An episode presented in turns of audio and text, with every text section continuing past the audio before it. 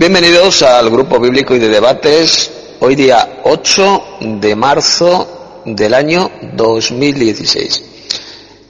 Voy a compartir hoy la quinta parte de este ciclo que comenzamos el otro día sobre el estudio de la sábana santa de Cristo, la prueba científica de la muerte y resurrección del Señor. Bien, pues eh, antes de comenzar esta charla de hoy, este estudio, pues vamos a pedir la ayuda al poderoso supremo, a nuestro Padre Celestial, para que sea que quien dirija esta reunión, este estudio bíblico, esta charla que vamos a tener. Padre nuestro, que estás en el cielo, te damos las gracias por permitir que un grupo de hermanos de diferentes países nos podamos reunir a estudiar y aprender más de las Sagradas Escrituras.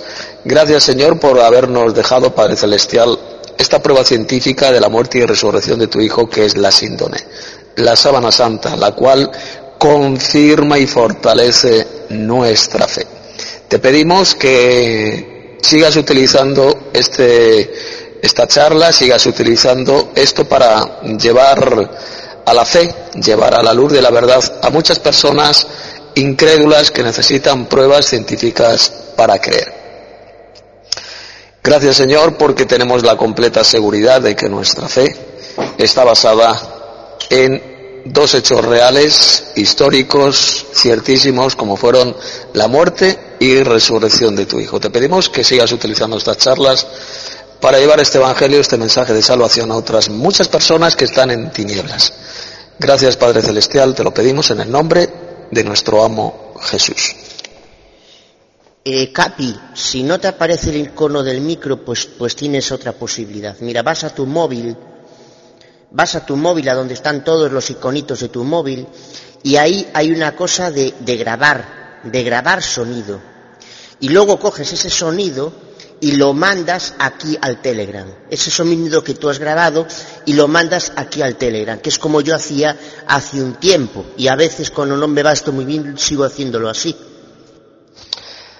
Bien, pues hoy voy a compartir con vosotros un extracto de este libro, excelente libro, escrito por los doctores Kenen Stevenson y Gary R. Habermas. El libro se titula Dictamen sobre la sábana de Cristo y editado por Planeta. Y lo que voy a compartir es un extracto de este importante libro sobre la sábana santa. Este capítulo se titula ¿Es Jesús? Este hombre que fue envuelto en la síndone es Jesús. Estaríamos ya a disposición de dar una respuesta a esta pregunta crucial. Por su parte, la ciencia se ha pronunciado ya por la autenticidad de la síndone. Los científicos han determinado que estamos ante un genuino objeto arqueológico, no ante un fraude. Sus conclusiones han sido confirmadas por los últimos datos arqueológicos. Los expertos concuerdan en que la síndone es un lienzo sepulcral que una vez envolvió el cuerpo muerto de un judío que había sido crucificado por los romanos y enterrado a la, usanza judía. La fecha recae hacia el primer siglo y el lugar hacia Palestina. Estamos pues, dicen estos científicos, estamos pues ahora confrontados con dos alternativas. O era Jesucristo ese hombre grabado en la síndone, o era alguna otra víctima de una crucifixión. Esa es la alternativa que nos fija la conclusión de la ciencia. Pues bien, vamos ahora a examinar ambas. Primero, sopesaremos las pruebas de que Jesús es el hombre de la sábana santa y luego las probabilidades de que sea otro. Es muy elocuente comparar las heridas del hombre de la síndone con el testimonio del Nuevo Testamento donde se nos describe el modo como crucificaron a Jesús. La correlación es sencillamente asombrosa. Antes de ser crucificado, Jesús había sido sometido a una variedad de torturas. Soldados romanos le habían flagelado, como leemos en Mateo 27, verso 26, Marcos 15, 15, Juan 19, 1. También al hombre de la síndone le habían azotado salvajemente. Risi ha contado más de 220 azotes en su cuerpo, distribuidos por casi todas sus zonas, con la excepción de la cabeza, pies y brazos. Wilson registra unos cuantos menos, pero lo suficientes, sin embargo, para constituir una terrible flagelación. Ya hemos dicho que a juzgar por el tipo de huellas dejadas por los azotes, estos habían sido infligidos por el flagrum romano, un látigo, un terrible instrumento de tortura que causaba agudísimo dolor al arrancar a veces pedacitos de carne a cada golpe. Los romanos también se mofaron de Jesús por sus pretensiones de ser el Hijo de Dios y el Mesías. Para ello le echaron encima un trapo de púrpura, le pusieron una caña en las manos a modo de cetro y parodiaron un homenaje a su realeza, inclinándose en pleitesía. Y luego, para seguir la burla, hicieron una corona de espinas y se la encasquetaron en la cabeza, como podemos leer en Mateo 27, 29, Marcos 15, 17 al 20 y en Juan 19, 2. Este es otro exacto paralelismo entre Jesús y el hombre de la síndone, de la sábana. El cuero cabelludo presenta numerosas punturas. Eh, si observáis la imagen de Jesús grabada en la sábana, observaréis que de su cuero cabelludo presenta numerosas punturas. Una observación minuciosa revela que esas heridas son diferentes de las causadas por los azotes y que se infligieron independientemente. Los evangelios también relatan que a Jesús se le golpeó repetidas veces en la cara. Esto lo podéis leer en Mateo capítulo 27, eh, verso 30, Marcos 15, 19, Lucas 22, 63 al 64 y en Juan 19.3. Y esos golpes han quedado registrados en el lienzo, en la sábana, donde se aprecian varias contusiones e hinchazones alrededor de ambos ojos, en ambas mejillas, en la nariz y en la barbilla. Después de los azotes, de la burlesca coronación con espinas, de las bofetadas y golpes en el rostro, a Jesús se lo llevaron para crucificarle, obligándole a cargar con su propia cruz, como leemos en Juan 19, 17. Pero parece que se tambaleó y cayó al suelo, ya que un espectador fortuito, llamado Sidón Simón de Cirene, fue requisado para llevar la cruz por él, como podemos leer en Mateo 27, 32, Marcos 15, 21, Lucas 23, 26. En el caso del hombre de la sábana de las índones se le aprecian contusiones en el torso superior, inmediatamente debajo de los hombros, lo cual hace pensar que también él transportó o sostuvo algún objeto pesado. Y sabemos que esto ocurrió después de la flagelación a Jesús, porque se observa que el frotamiento de ese objeto pesado ha alterado ligeramente las heridas de los azotes, debajo de la nueva contusión. Hay que añadir también que son patentes unas contusiones y cortaduras en ambas rodillas, apuntando a una caída sobre una superficie dura. La rodilla izquierda aparece mal herida de un modo más llamativo. Los evangelios relatan que a Jesús le clavaron de pies y manos en la cruz. Bueno, recordar que esto quien lo ha escrito son dos científicos donde, bueno, pues creen eh, que Jesús murió en dos maderos en forma de cruz, pero bueno, nosotros eh, sabemos ahora perfectamente que donde murió Jesús fue clavado en un madero, en un poste, en un madero, eh, tal como enseña la Biblia. Bien, pues como iba diciendo, los evangelios relatan que a Jesús le clavaron de pies y manos en una cruz. Así lo leemos en Lucas 24, 39, Juan 20, 20, y el verso 25, 27. Y el hombre de la sábana fue también atravesado por las muñecas en la base de sus palmas y por los pies. Los médicos forenses afirman que aquel hombre había sido crucificado al igual que Jesús. Pero hay otro asombroso punto de semejanza entre la síndone y el Evangelio. El Evangelio, el Evangelio nos dice eh, que era corriente el procedimiento de romperles, de quebrarles las piernas a los crucificados para acelerar su muerte. Esto lo podéis leer en Juan 19, 31 y 32. Y el descubrimiento del esqueleto de Johanan, eh, que fue un descubrimiento arqueológico de, la época del siglo I, de la época de Jesús, eh, de un condenado a muerte que también le clavaron en un madero. Este sujeto se llamaba Johanan pues bien, el esqueleto de este llamado Johanan corrobora el testimonio del Evangelio. Pero este añade que en el caso de Jesús, los soldados no le quebraron las piernas porque estaba ya muerto. En cambio, un soldado romano le alanceó el costado para estar más seguro de su muerte y brotó sangre y agua de la nueva herida, como leemos en Juan 19, versos 33 y 34.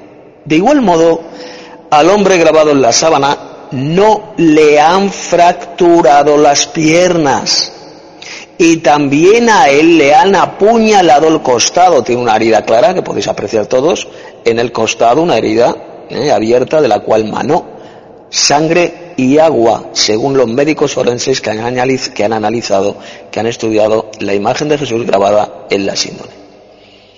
Por extraordinario que parezca, resulta comprobable en el lienzo una mezcla de sangre y agua.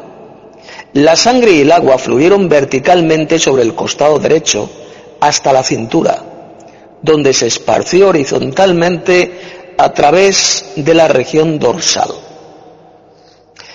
La crucifixión era un suplicio reservado para los esclavos, los prisioneros de guerra y los peores presos políticos. En consecuencia, no había generalmente interés alguno en concederle a la víctima más que un elemental sepelio. Pero fijaos bien, en cambio, los evangelios relatan que Jesús fue inhumado o sepultado por José de Arimatea, un hombre rico que depositó el cuerpo de Jesús en su propia tumba sin estrenar y que le dispensó un entierro individual completo con lienzos sepulcrales y especias aromáticas, como leemos en Mateo 27, 57 al 60, Marcos 15, 43 al 46, Lucas 23, 50 al 55 o Juan 19, 38 al 42. Con todo, y a pesar de este reverente cuidado, el ritual de esta sepultura tuvo que precipitarse hacerse rápidamente y no obstante el apresuramiento hubo de aplazarse, quedando incompleto al comenzar el descanso, el descanso sabático, en la Pascua, antes de venir la Pascua. Por eso es que lo hicieron con rapidez. Así lo leemos en Marcos 16.1, Lucas 23.55 y 24.1. Este es también el caso del hombre de la sábana, de la síndone. Su sepultura fue individual y dignificada por lienzos adecuados, habiendo indicios también de que el rito fúnebre no se pudo completar. Fue una sepultura provisional, inacabada. Así pues, la comparación de los relatos de los evangelios con los sufrimientos y sepultura del hombre de la sábana presentan una fuerte probabilidad de que este hombre grabado en la sábana es Jesucristo. La evidencia es inevitable en cada punto de semejanza. El hombre de la sábana sufrió, murió y fue sepultado de la misma manera que según los evangelios sufrió, murió y fue sepultado Jesucristo. Y ahora vamos a hablar de esa, la otra alternativa eh, de que se pueda tratar de otro hombre. Dicen estos dos científicos lo siguiente. Antes de concluir en firme que el hombre de la sábana es Jesús, debemos sopesar el grado de posibilidad de que fuera otro hombre, otro judío torturado y crucificado por los romanos y sepultado al modo judío. La ciencia no se siente capacitada para resolver esta cuestión, pero dispone de datos históricos suficientes para llegar a una conclusión basada en la probabilidad. Y tenemos derecho a ello, porque la crucifixión y la sepultura de Jesús difieren notablemente del modo ordinario como los romanos crucificaban a los criminales y cómo los judíos enterraban a sus muertos. El caso de Jesús se salió de la regla. Le azotaron le coronaron de espinas, le clavaron en el madero, le alancearon el costado en lugar de fracturarle las piernas, le sepultaron pero incompletamente y su cuerpo se separó de la sábana de los lienzos antes que comenzara la descomposición del cuerpo. Y como igualmente conocemos eh, lo suficiente acerca de las costumbres, tanto romanas como judías, sobre este argumento, estamos en posición de justipreciar el grado de probabilidad de que dos hombres hayan podido ser crucificados y luego enterraros de esta manera. Ese grado de probabilidad, en reverso, nos dará la probabilidad de que la síndone de Turín sea el verdadero lienzo sepulcral de Jesucristo. Varios sindonólogos, los sindonólogos son los que estudian la sábana santa de Cristo, han emitido ya sus cálculos de probabilidad sobre ello. Uno es Francis Failas, profesor de teología en la Universidad Loyola de Chicago y veterano estudioso de la sábana santa. El padre Feilas cree que la probabilidad de que alguien que no fuera Jesucristo resultara ser sepultado con la síndone es mínima, pasando en lista la correspondencia, las peculiaridades de la sábana con las irregularidades de la crucifixión de Jesús, el señor Failas calcula que el grado de posibilidad de que el hombre de la sábana no sea Jesucristo es 1 contra 1026, con lo cual la sábana de Turín, en la sábana santa, queda virtualmente identificada con la sábana santa que envolvió el cuerpo muerto de Jesús. Una cifra relativamente más modesta es la alcanzada por Vincent Donovan, y también Donovan había quedado impresionado por el modo como las irregularidades conocidas en la crucifixión se correspondían con la información contenida en la síndone, especialmente la coronación de espinas. El hecho de que no se le hubieran fracturado las piernas, la lanzada en el costado, el sepelio inacabado. Donovan calcula en 1 contra 282 mil millones, repito, 1 contra 282 mil millones el grado de probabilidad de que la persona envuelta en la síndone no, no hubiera sido Jesús.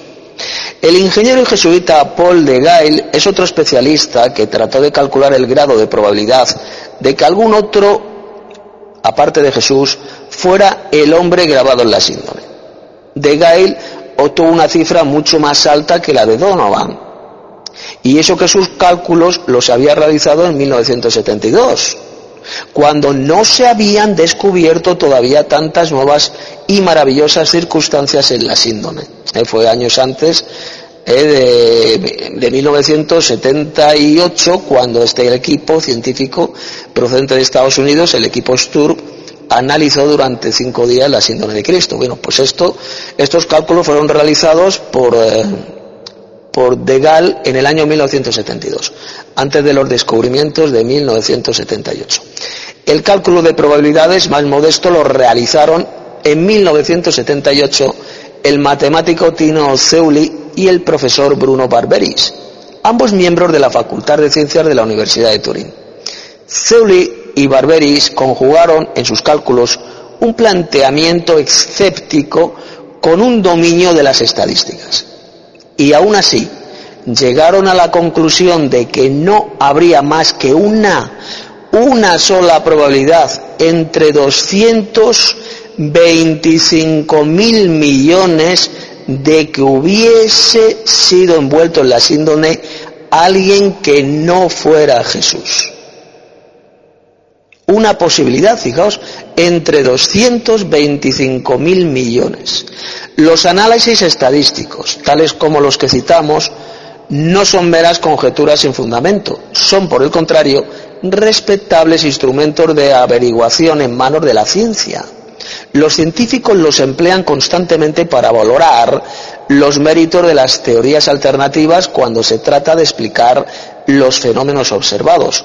Estos cálculos anteriormente anteriores sobre la síndrome, que van desde 1 contra 225 mil millones hasta 1 contra 1026, identifican más allá de toda razonable duda a la síndrome de Turín, a la sábana santa, con la sábana sepulcral de Jesucristo. Pero nosotros vamos a hacer nuestros propios cálculos, adoptando deliberadamente una postura de escepticismo. Y vamos a computar nuestro índice de probabilidad lo más modesto que nos sea posible. Para mantenernos siempre en la cifra más baja posible, vamos a prescindir del hecho de que la persona de la síndrome es un hombre crucificado. Tampoco incluiremos, para aligerar la cifra, el hecho de que se trate de un varón y no de una mujer. Es decir, uno entre dos. Y que esa persona murió por, crucifixión. Donovan llegó a conceder que por cada 500 hombres de aquellos tiempos, uno muriera crucificado una exageración de modestia en el cálculo porque la verdad tenía que distar mucho de tal proporción, aun sin tener en cuenta las singularidades de la flagelación, crucifixión y sepultura de Jesús. Ya solo con eso dispondríamos de la probabilidad de uno contra mil. Pero nosotros vamos a dejar a un lado esta metodología en beneficio de nuestro planteamiento a lo escéptico.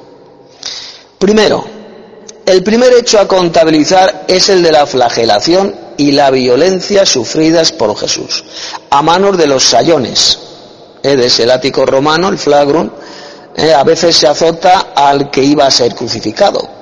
Se azotaba al que iba a ser crucificado, eso a veces ocurría, pero no tan severamente. También la síndone registra una devastadora flagelación tal que habría podido causar la muerte de un hombre. Pero a pesar de lo excepcional de este castigo, infligido tanto a Jesús como al hombre de la síndone, fijaremos una probabilidad de uno contra dos de que un crucificado diferente a Jesús fuera el tan atrozmente flagelado.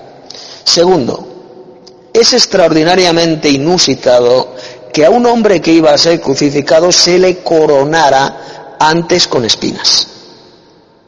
Los romanos rendían formalmente culto al emperador. ¿Qué probabilidad había de que se les ocurriera sin más coronar de espinas a criminales y a esclavos, rindiéndoles luego un acto de homenaje burlesco? La coronación indica majestad. Y la coronación con espinas significaría un escarnio a una pretendida majestad. A Jesús le coronaron con espinas precisamente por eso. Se trataba de poner en ridículo sus pretensiones de ser el Hijo de Dios, el Mesías, y por ende el Rey de los judíos. Pero es que al hombre que luego fue envuelto en la síndone, también le infligieron punzadas por toda la cabeza. Si el hombre grabado en la sábana no es Jesús, ¿qué probabilidades tiene ese hombre probablemente un criminal, un esclavo, de que también a él le coronaran de espinas. Mírese esto como se mire, este es un hecho muy improbable. Diez, una modesta cuantificación dejaría la probabilidad en una contra 500. Nosotros la vamos a dejar en una contra 400. En tercer lugar, a muchas víctimas de la crucifixión le sujetaban a sus cruces con cuerdas. Tanto Jesús como el hombre de la síndone fueron clavados con clavos. La probabilidad de que otro hombre que no fuera Jesús y que quedó impreso en el lienzo también fuera clavado, la dejaremos en uno contra dos. En cuarto lugar, los evangelios y la arqueología nos informan que los romanos solían quebrarle las piernas a los crucificados cuando querían acelerarles la muerte. Pero como Jesús estaba ya muerto, no hubo necesidad de partirle las piernas.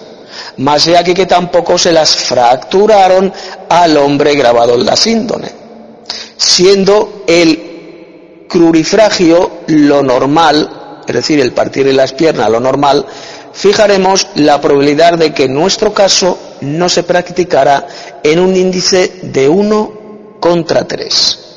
En quinto lugar, para que no hubiese duda de la muerte de Jesús, uno de los soldados le clavó su lanza en el costado y brotaron sangre y agua de la herida.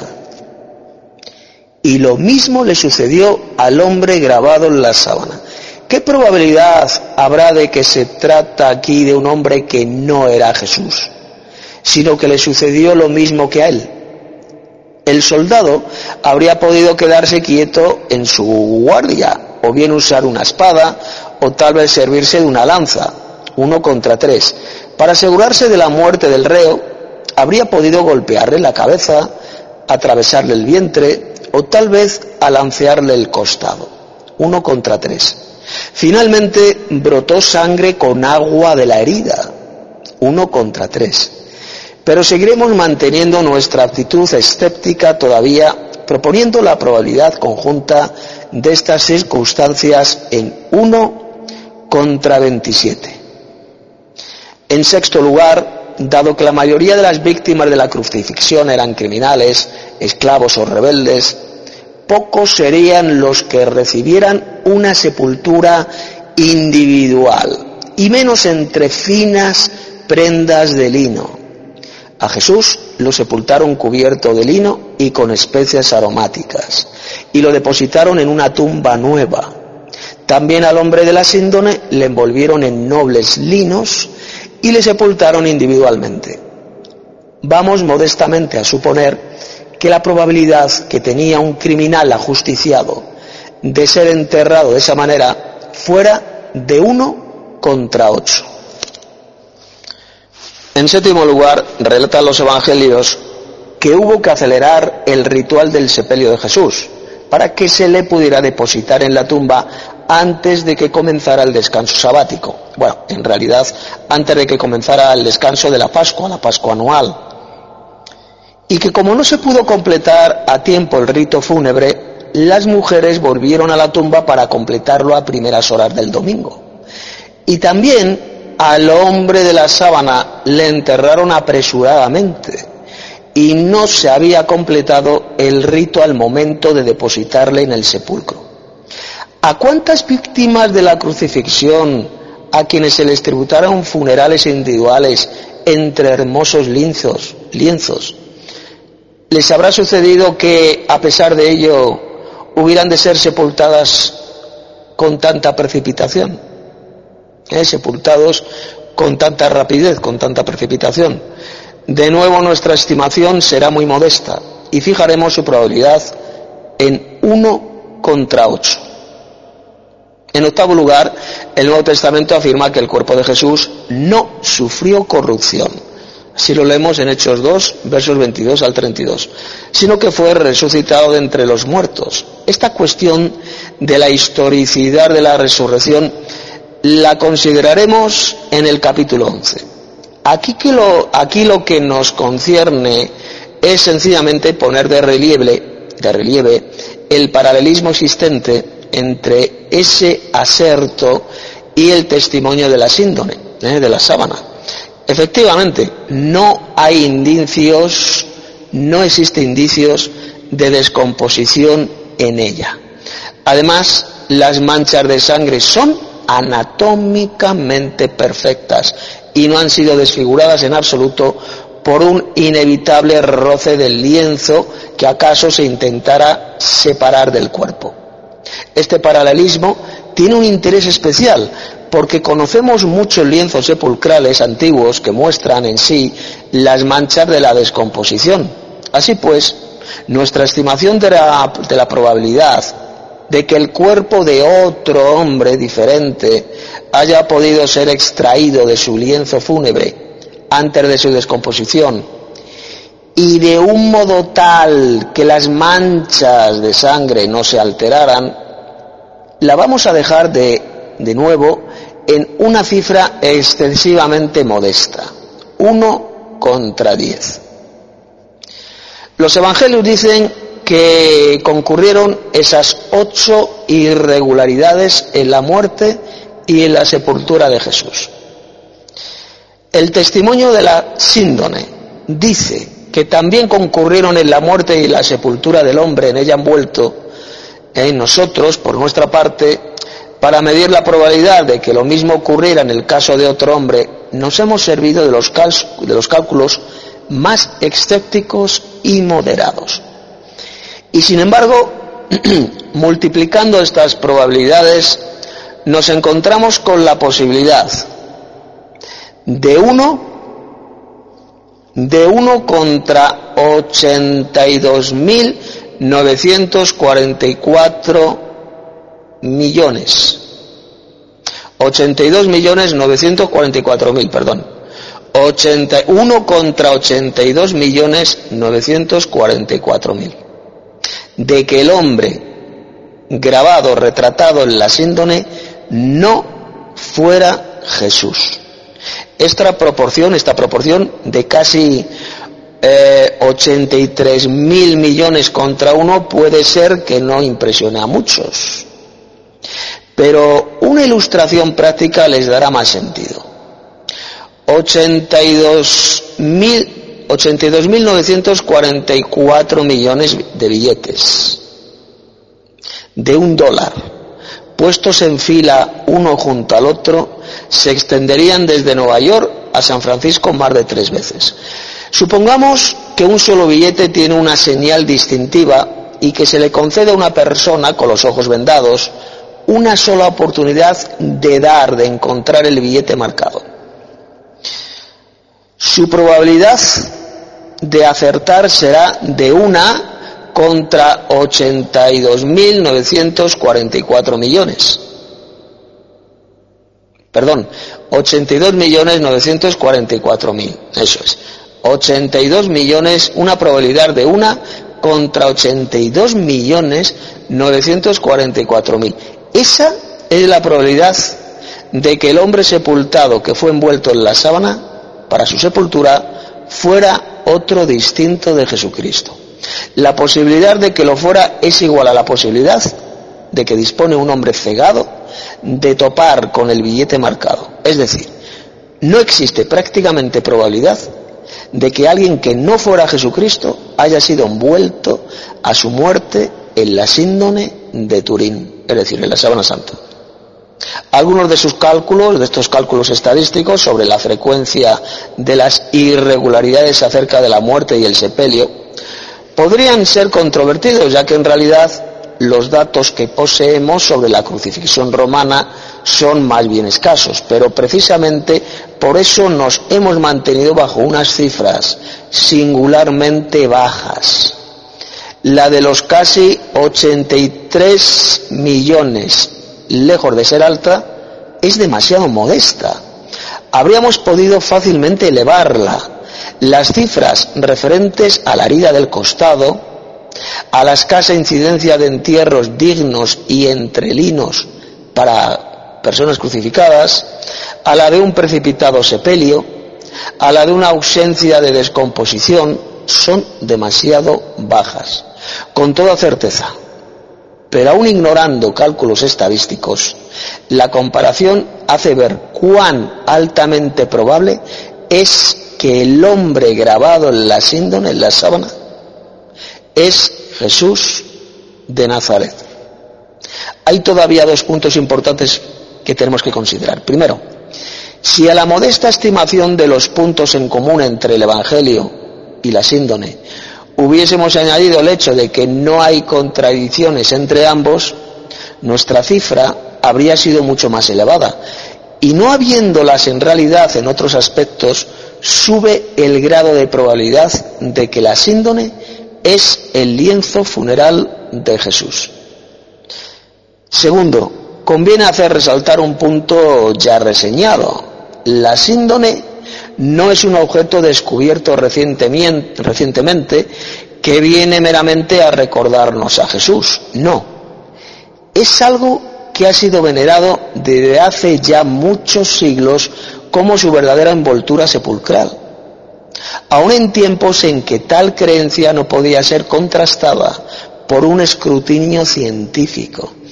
Y esto viene a aumentar el índice de probabilidad de que el hombre un día cubierto por esa sábana es Jesús, ya que así se intensifica la correlación síndone-evangelio, de modo que a pesar de nuestras cautelas escépticas de tanteo, poseemos una muy alta correspondencia entre ambos hombres.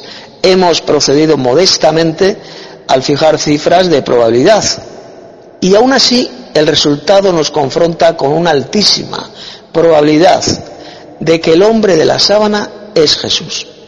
Como dice Risi, los datos convergentes nos obligan a concluir que el hombre de la síndone es el Jesús del que hablan los evangelios excluyendo a cualquier otro crucificado de la historia.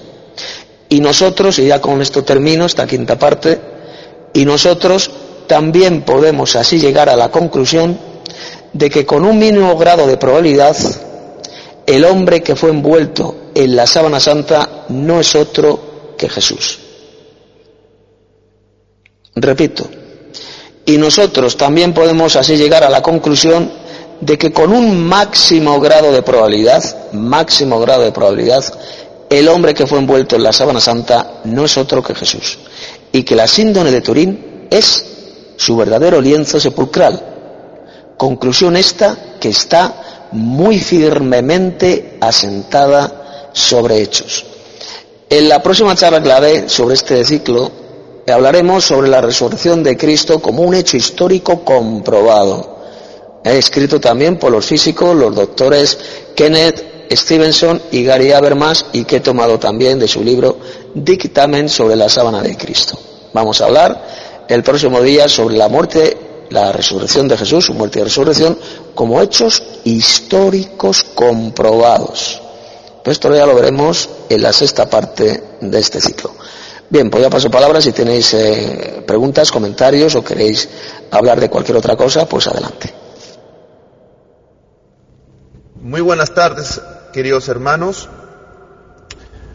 Bondad y merecida y paz a todos los hermanos de este santo grupo bíblico.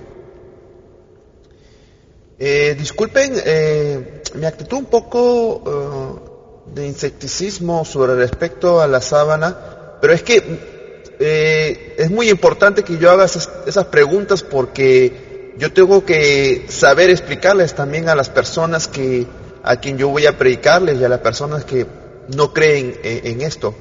Y siempre, eh, como les digo, eh, valga la redundancia, es bueno bien empaparse de todos los hermanos que están aportando para poder este, dar la buena respuesta.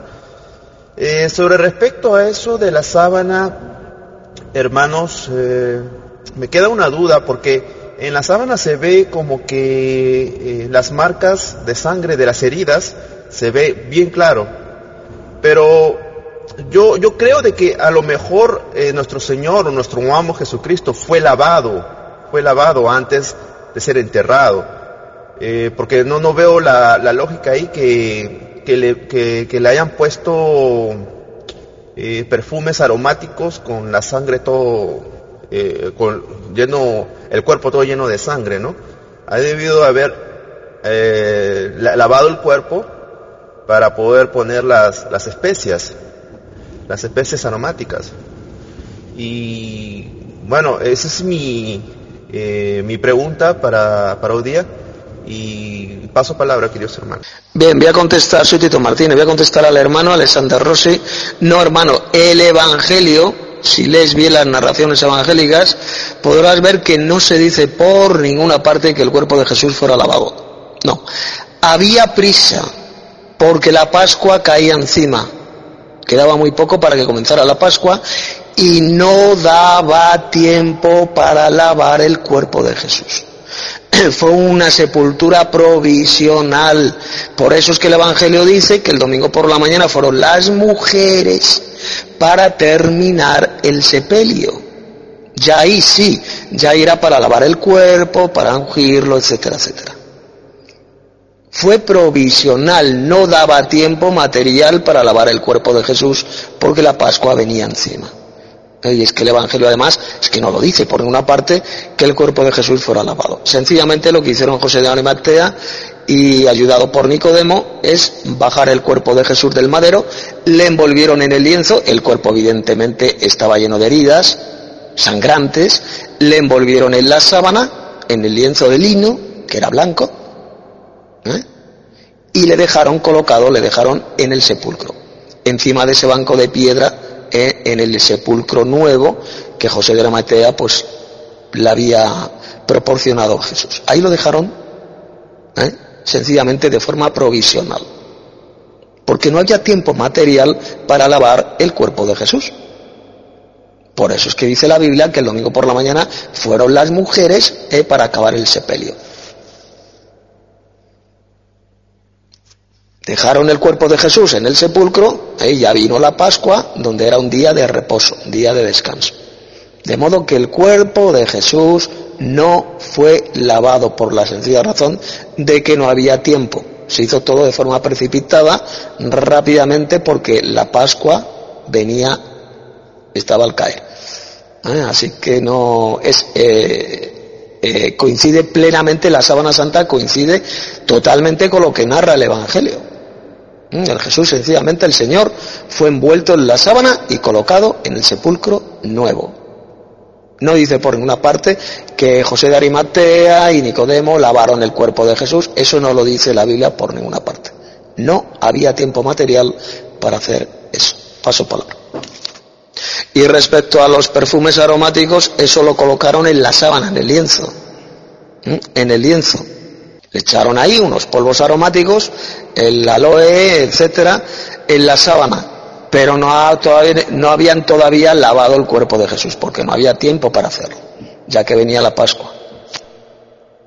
Sí, pues efectivamente no me daba cuenta. Yo no había caído yo en, lo que había comentado un hermano, aquí no me acuerdo quién es, y que dio justo, dio en el clavo, dio en el centro, ¿no? Como dice que, que claro, el pelo no caía hacia atrás porque el cuerpo estaba en un estado de ingravidez. Y el cuerpo es todo el cuerpo, el pelo, por tanto, también. Y esa es la razón por la que no caía hacia atrás. Entonces ahí es, significativo, ¿no? Porque eh, esto no, no, no, lo tenía en cuenta yo tampoco. Bueno, cuando dice día de reposo el sábado se refiere en realidad a la Pascua, que en ese año cayó en día jueves. ¿Eh? Jesús murió un miércoles, al día siguiente, el jueves, ese era el día de Pascua, día de reposo, reposo anual. Después vino el día viernes, que era día de trabajo, día laboral, y después vino el sábado, que era el reposo semanal. Eso es lo que enseña la Biblia, analizando las cuatro narraciones evangélicas. ¿eh? El día de reposo, por lo tanto, se refiere a la Pascua anual. En lo que venía, estaba a punto de caer, era la Pascua anual, que era un anual, que era un eh, día gran solemne, era un día de mucha solemnidad, es un día de mucha solemnidad dentro del pueblo hebreo, es la Pascua anual.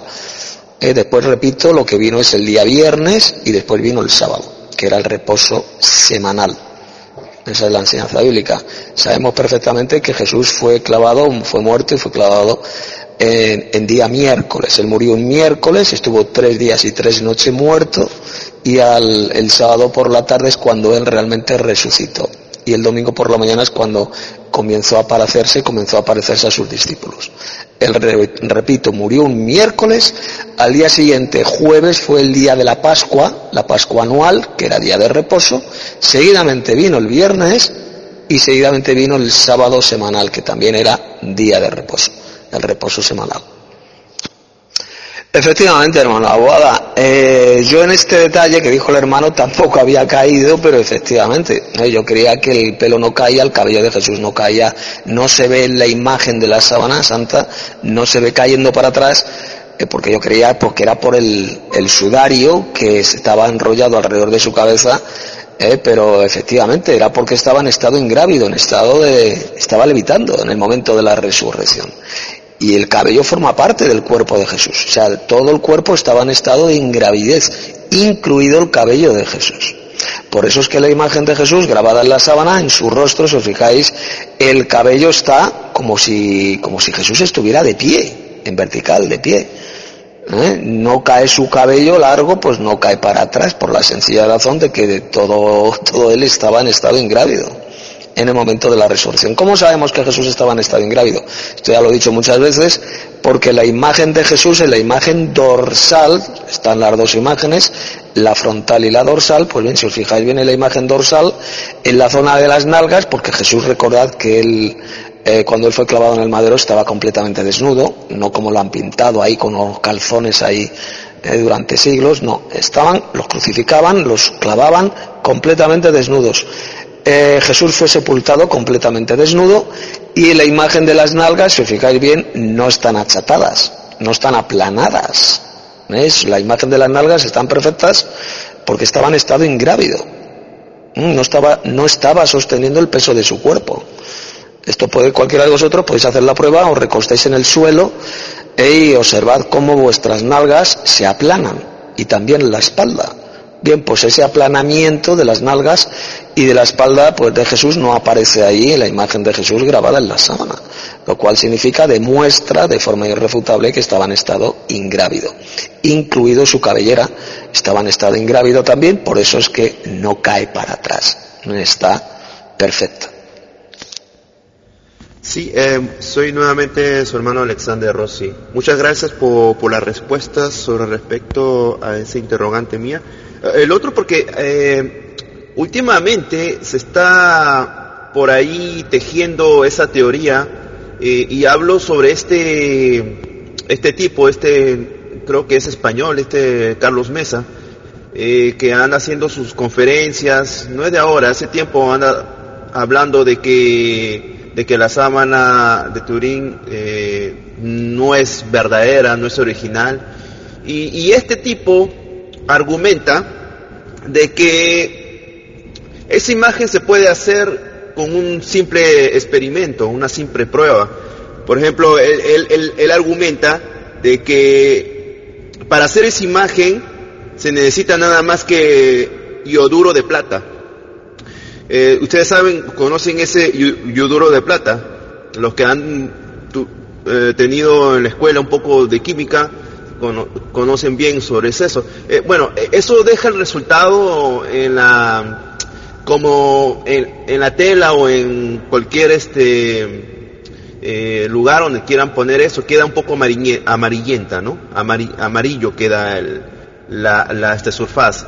Entonces, este tipo argumenta de que esa imagen, la, la, la de nuestro, nuestro Señor Jesucristo, es falsa, no es original y que con una simple prueba se puede hacer ese tipo de imagen.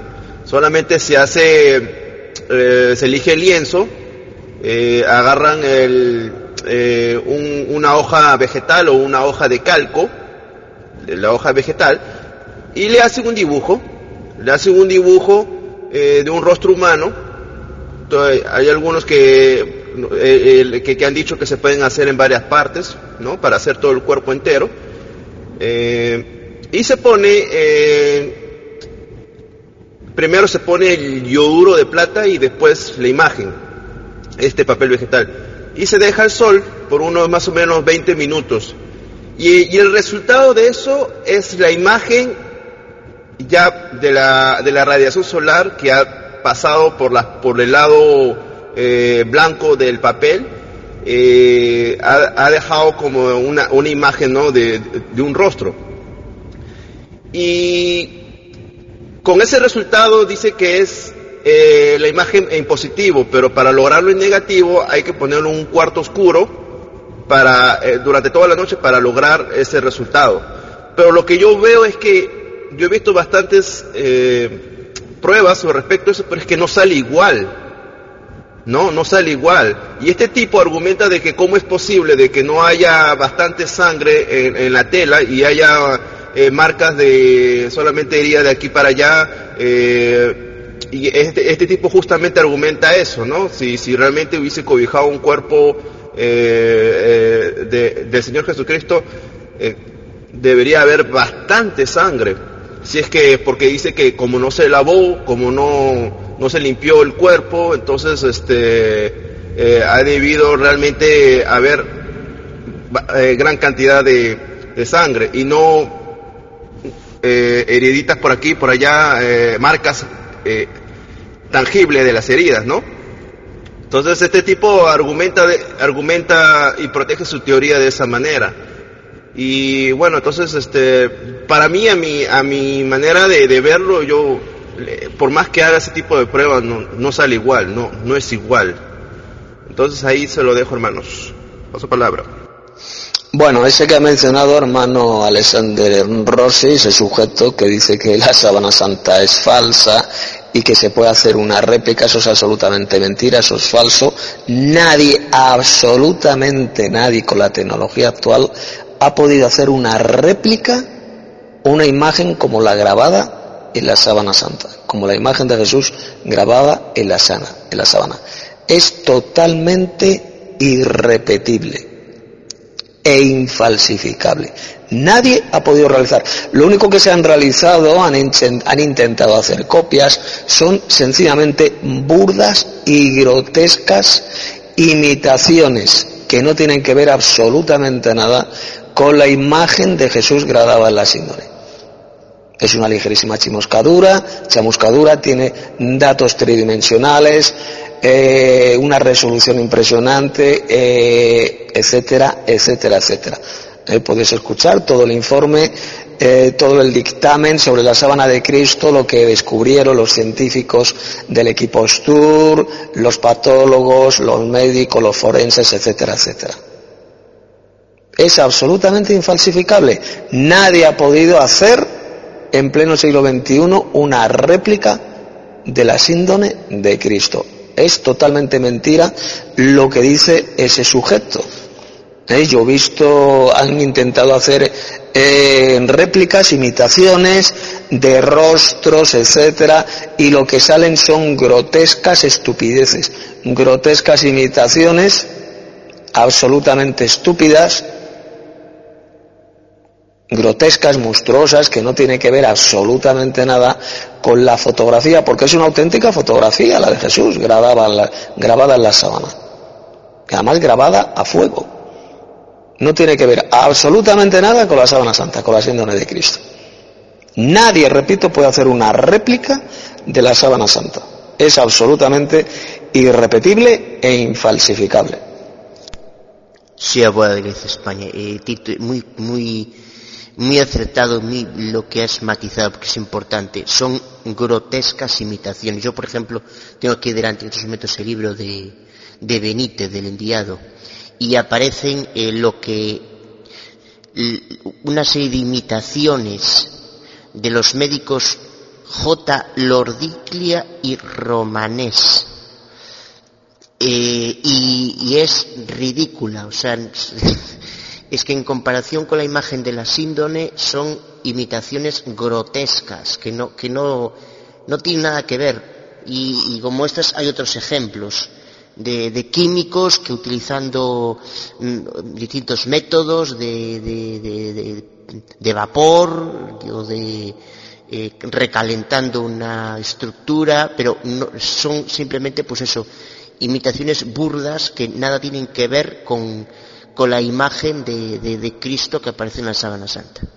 Bueno, ese tipo lo que dice es un pobre, es un pobre imbécil, no sabe de lo que habla, es un supino ignorante. Eh, la imagen de Jesús grabada en la sábana hay multitud de manchas de sangre, regueros, gotas, etcétera, etcétera. O sea, eso que dice de que no hay suficiente sangre, solo puede decirlo un idiota, un pobre imbécil como ese que no sabe ni de lo que habla, ni conoce absolutamente nada la sábana santa. Luego hay otro, eh, yo no lo conozco, al Carlos Mesa, ese no lo conozco, un tal Félix de Blas, que jamás analizó directamente la sábana santa de Turín, jamás en su vida, y dice la siguiente subnormalada, fijaros, dice, la, ahí demuestra lo, indocto que es la materia. Eh, es, eh, concretamente estamos hablando del presidente de una de las organizaciones estas de pseudoescépticos de pacotilla, el ARP, ¿eh? que es esto, es gente que se lucra eh, a costa de, del pretendido escepticismo, entre comillas, ¿no?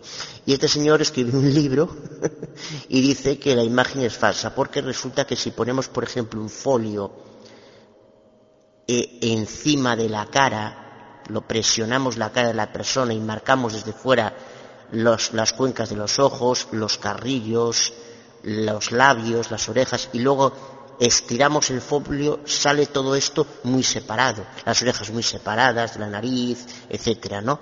Y sin embargo dice que en la sábana parece todo muy juntito. Bueno, pues el primero, esto es, esto es de, idiotas, porque un lienzo se arruga, se arruga por la inercia, eso ya de entrada. Con lo cual, y en segundo lugar, eh, lo que demostraron estos científicos de la NASA es que la imagen no se forma por contacto directo, sino que es una energía, es una radiación lumínico-calórica que emana del cadáver. Porque ahí vemos, por tanto, el tipo de, eh, de, qué, de qué clase son el tipo de sujetos que, los, que, son críticos de la, de la autenticidad de la, de la sábana.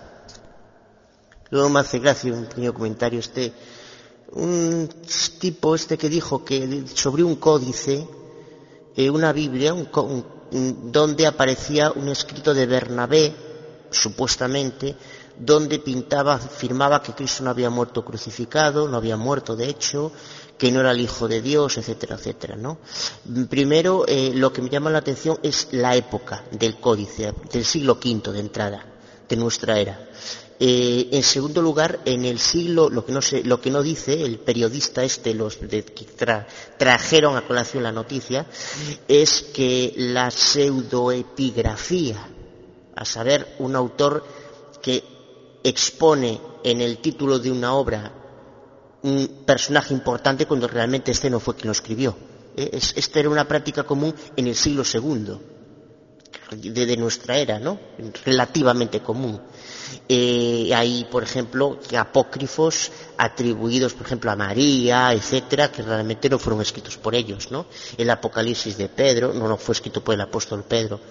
Pues aquí tenemos una cosa parecida, ¿no? Luego eh, pinta un crucifijo, cuando sabemos que el crucifijo eh, empieza a ser un objeto del paganismo que Constantino, a través de esa victoria suya donde ve presuntamente esa cruz, victoria del puente Milvio, creo que se llama, eh, y que eh, a partir de ahí eh, dictamina que se, se, exponga en todos los, los estandartes, escudos, etcétera, del, del Imperio Romano. Es ahí cuando empieza a ser un emblema de culto. Es, de, lo que era pagano lo coge y lo extrapola a la cristiandad. Por lo tanto, el encontrar un, códice en un escrito pretendidamente cristiano con el dibujito del crucifijo ya es cosa sospechosa. Aparte que sabemos que la Biblia lo que dice es que Jesús y que los datos históricos murió en un madero, en un palo. Eh, y luego aparte que se omite que la cantidad de, de papiros del Nuevo Testamento del siglo I y II mientras que estamos hablando aquí de algo que no hay referentes anteriores. Eh, me llama la atención eso porque ahí se demuestra cómo estos eh, periodistas pues lo que pretenden es pues que es sensacionalismo puro. Efectivamente, hermano Boda, eso es crucial, eso es eh, fundamental lo que has dicho. Según los científicos que analizaron la síndrome, especialmente el equipo Sturp en el año 1978, eh, llegaron a la conclusión absolutamente irrefutable de que la imagen se formó por un flash, un flash de energía radiante de dos milésimas de segundo, emanada de forma vertical de todas las partes del cuerpo, ¿eh? quedando, por tanto, su imagen, la imagen de Jesús grabada en la síndone y además en forma de ligerísima chamuscadura. Eh, que ni siquiera traspasó el lienzo, esa chamuscadura, es tan leve, tan leve esa chamuscadura en forma de negativo fotográfico que dicen los científicos que si un hilo de esa sábana fuera, fuera nuestro brazo, la ligerísima quemadura o chamuscadura solamente afecta a la parte superficial del vello del pelo de nuestro brazo. Eso, humanamente hablando, es totalmente imposible con la tecnología actual del siglo XXI. Es totalmente imposible realizar eso. Entonces, eh, eh, la explicación que dan los científicos es eso, que una misteriosa energía radiante no se explica en la naturaleza de esa energía, simplemente lo dicen, dicen que una explosión, un flash de energía radiante emanada del cuerpo de ese cadáver es la que dejó plasmada la imagen de Jesús en el lienzo, en la sábana. Eh, por lo tanto, todo lo que dicen estos científicos de pacotilla, estos farsantes, estos mentirosos, pues es totalmente falso. O sea, lo que han intentado hacer algunos, haciendo réplicas de rostros por contacto directo, poniendo ahí eh, pigmentos o lo que sea, pues lo que salen, si lo observáis, son resultados absolutamente monstruosos, deformes, rostros deformes, monstruosos, estupideces, que no tiene que ver absolutamente nada con la fotografía de Jesús grabada en la sábana, ¿eh? con esa imagen de Jesús en forma de negativo fotográfico que aparece en la sábana santa, no tiene que ver nada.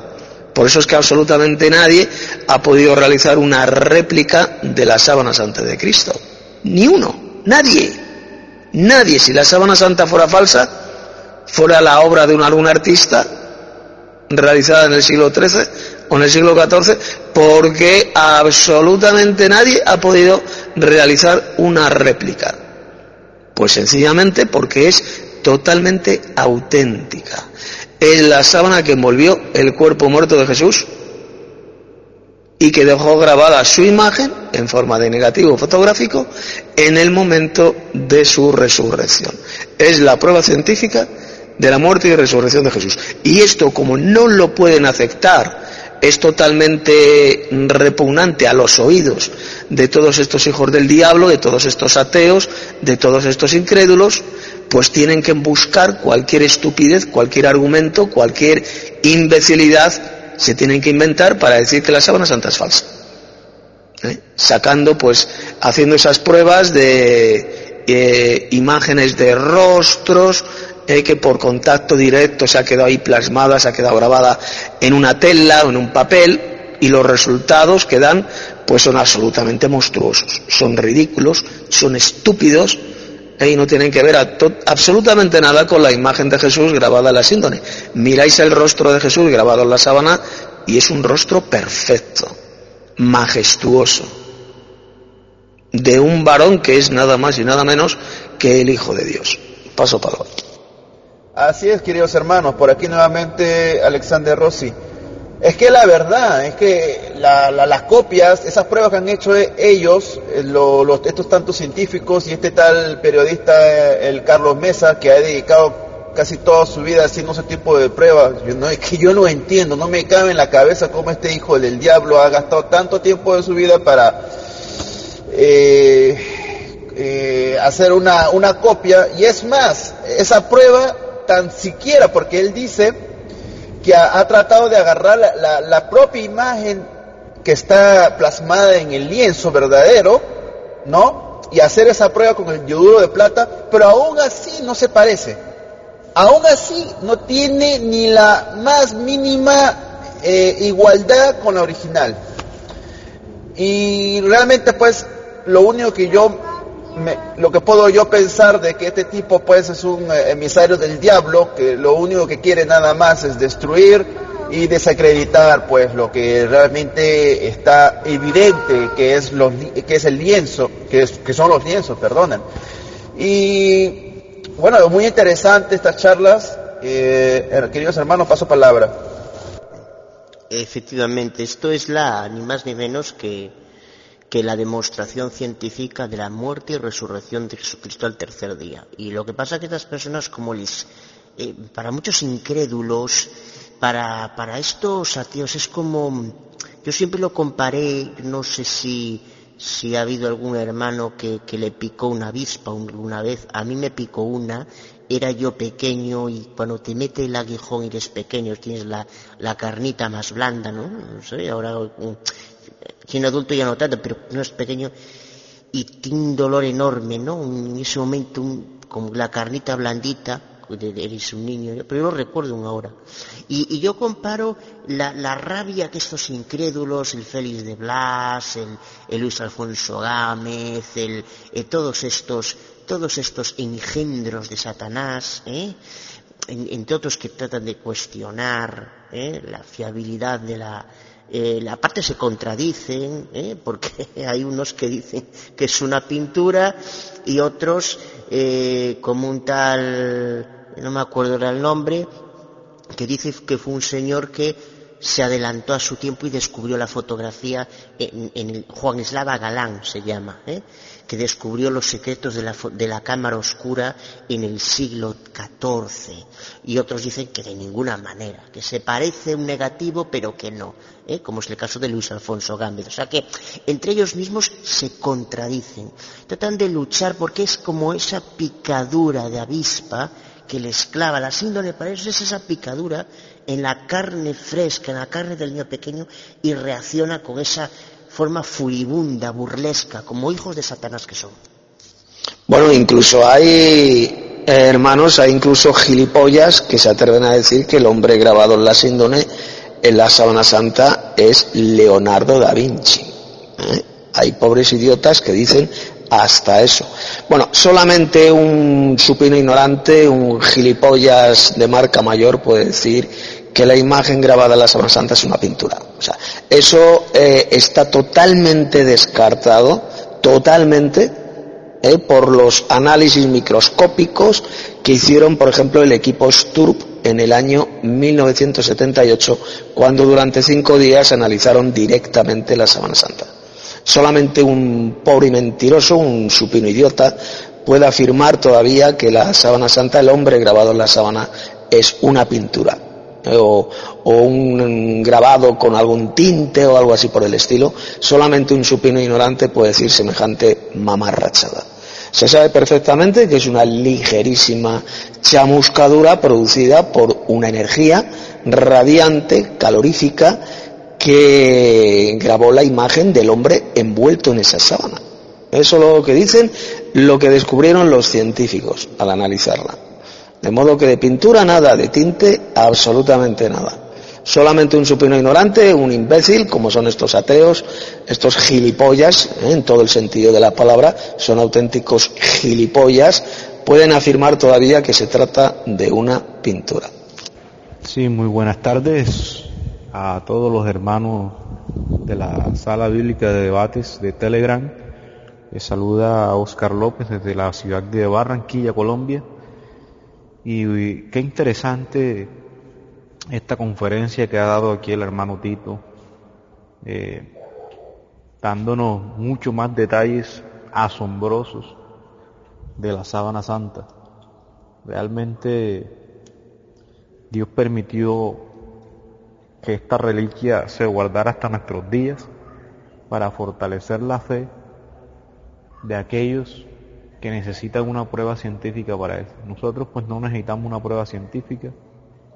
Nuestra fe nos ha impulsado en creer y la Biblia digamos que es lo suficientemente confiable como para utilizar esto, pero realmente es impresionante cómo fortalece nuestra fe el saber de que existe una prueba científica en la cual ningún incrédulo ni ninguno de estos ateos de pacotilla tienen ninguna excusa para, para, para negar la muerte, perdón, la vida, muerte y resurrección de nuestro Señor y Salvador Jesucristo.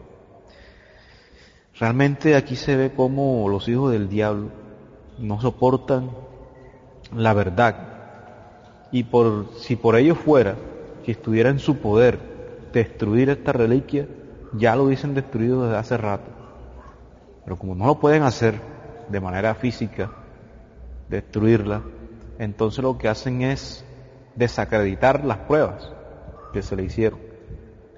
Eh, hacen lo sumo posible por desvirtuar las informaciones que se da de la, de la, de la síndrome, de que no aparezca, que no tenga publicidad.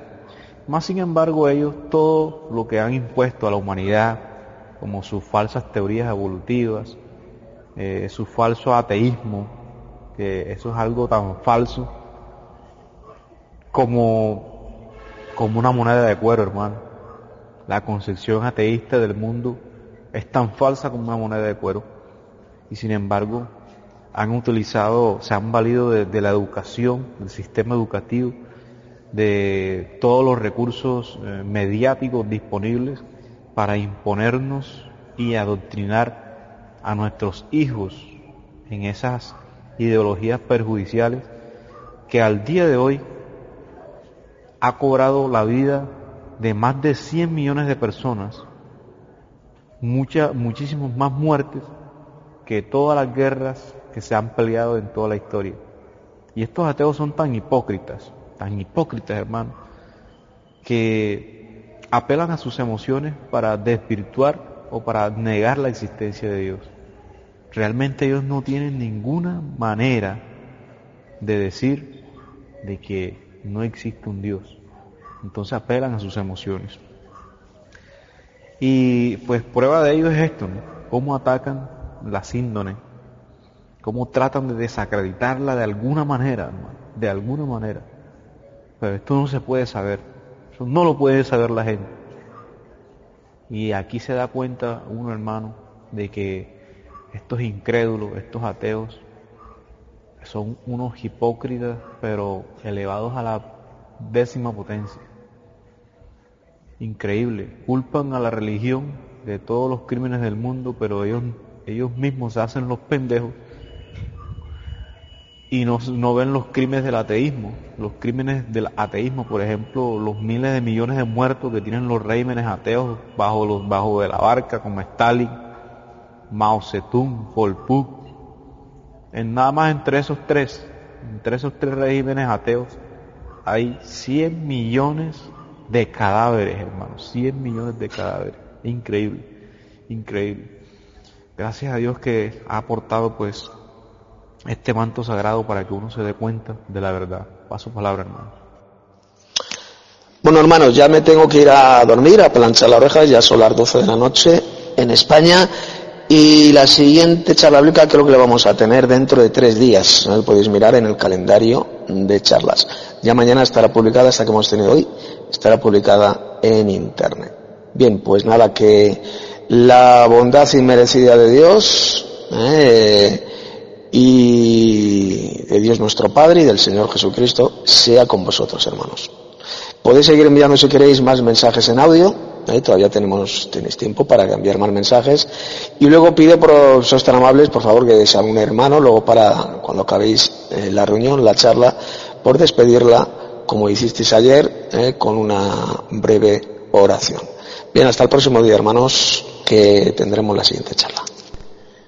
Efectivamente, hermano Oscar, has dado en el clavo. Fíjate hasta qué punto, fijémonos, los medios de comunicación están en última instancia controlados por élites satanistas que cualquier cuando unos paleontólogos de estos eh, con fines lucrativos, es decir, de recibir dinerito del Estado, como patrimonio cultural de la humanidad, en el nombre de ese patrimonio cultural, de esa forma recibir dinero del Estado, como es el caso de, la UNESCO que reconoce todas sus patrañas, de esa forma,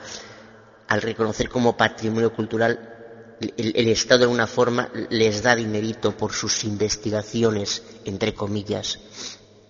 Da igual que, que esos huesecillos, cuatro años después o cinco o diez, esos mismos u otros científicos vayan allí y demuestren que no, que realmente resultó ser el diente de un cerdo salvaje o resultó ser que el tal ese espécimen al cual llamaban Darwinium pues que no que realmente no era antepasado común entre monos y hombres sino que realmente parece ser que era otro animal como dijeron o mm,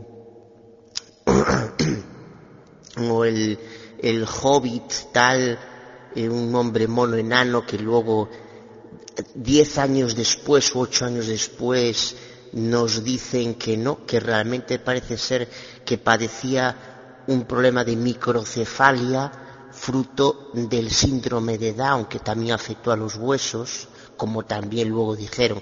Da igual, en un principio todo esto sale a todo bombo y platillo en todos los medios de comunicación. Algo tan especulativo sale a bombo y platillo en todos los medios de comunicación como verdades establecidas. Eso es así. Sin embargo, cuando se trata de realidades de verdad, como en este caso lo que estamos viendo de la Santa Síndone, esto pues ya ya más medios de comunicación, ya, ya como que ya no tanto, o sea, ya hay una reticencia, ¿eh? Hay una cierta reticencia ya en todo esto. no sé que tenga algo que ver con, con, medios comprometidos, y el tema de la cristiandad, el tema que... Pero aún así, muchas reticencias en todo esto. Ahí se ve ahí se ve cómo está, cómo es Satanás, cómo estas élites satanistas están detrás. Ahí es otra, entre otras cosas, por supuesto, muchas cosas, por supuesto, pero esa es una de ellas. Te damos gracias, Padre Celestial, que tú desde tu, tu hogar, desde tu trono, has dirigido tu atención a nosotros hasta nuestros días para sacarnos de las tinieblas y llevarnos a la luz por medio de tu amado Hijo por el cual te has revelado. Gracias Padre Santo porque de una manera increíblemente sabia has sabido dirigir todos los acontecimientos que al final culminarán con esa maravillosa venida de nuestro Señor y amo Jesucristo. Te pedimos, Señor soberano, que nos guardes a todos los hermanos de, santa, de esta santa sala, nos guardes de todo mal, de todo acecho de nuestro enemigo, de Satanás, para quebrarnos en nuestra fe, para doblarnos, Señor. Te pedimos que por favor puedas librarnos de los ataques de Él. Ayúdanos mediante esta sala de debates, de charlas bíblicas, a edificar a otras personas que aún están por conocerte, Señor soberano. Te queremos pedir tu misericordia para con aquellas personas que aún no han llegado a la luz, para que tú las llames, Señor, a través de esta sala de charlas bíblicas y puedan sentirse de verdad libradas de las tinieblas y realmente te conozcan a ti, el único Dios verdadero, y a quien, es, a quien has enviado que es a nuestro Señor Jesús. Te pido también encarecidamente, Padre Santo, por todos nuestros hermanos que están padeciendo necesidad y están padeciendo persecución, para que también les ayudes afrontar sus pruebas y persecuciones con la fe digna de lo que tú te mereces, Señor. Jesucristo, tu Hijo amado, nos enseñó de que el mundo sí se puede vencer, porque Él venció al mundo. Ahora, estimado Padre, te quiero también pedir que por favor perdones nuestras ofensas que a diario cometemos contra ti ya sea de mente o en acción, Señor, de pensamiento por acción. Llévanos con bien a nuestros hogares, danos la paz y la tranquilidad que necesitamos para poder seguir viviendo hasta que tú nos llames, Señor, y podamos pasar realmente a la verdadera vida en cuerpo glorioso para la cual nos has llamado. Gracias Padre por todo y todo esto te lo pedimos en nombre de tu Hijo amado Cristo Jesús. Amén. Hemos llegado al final de la charla bíblica de hoy. Les ha hablado Tito Martínez. Que la gracia y la paz de Dios nuestro Padre y del Señor Jesucristo sea siempre con ustedes.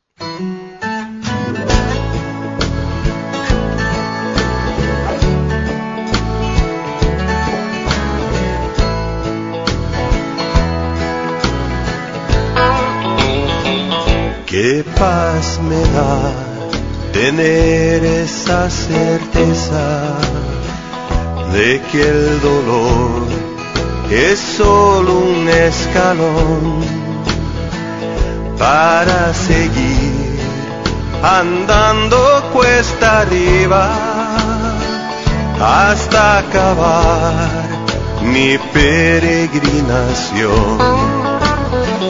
Hasta ese día seguiré cantando.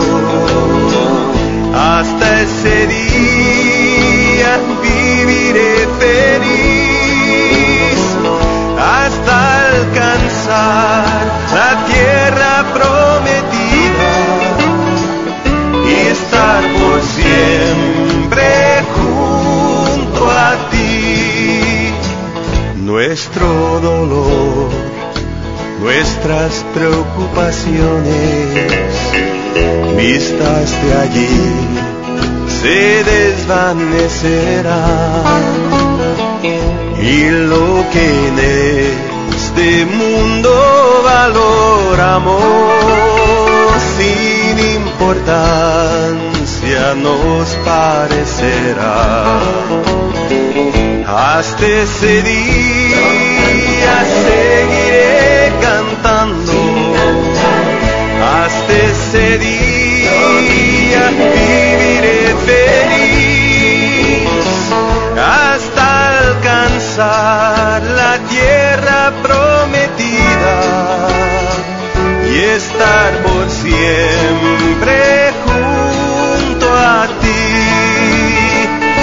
aunque en verdad a veces es difícil guardar la fe cuando hay tanta maldad, mi corazón como ave en cautiverio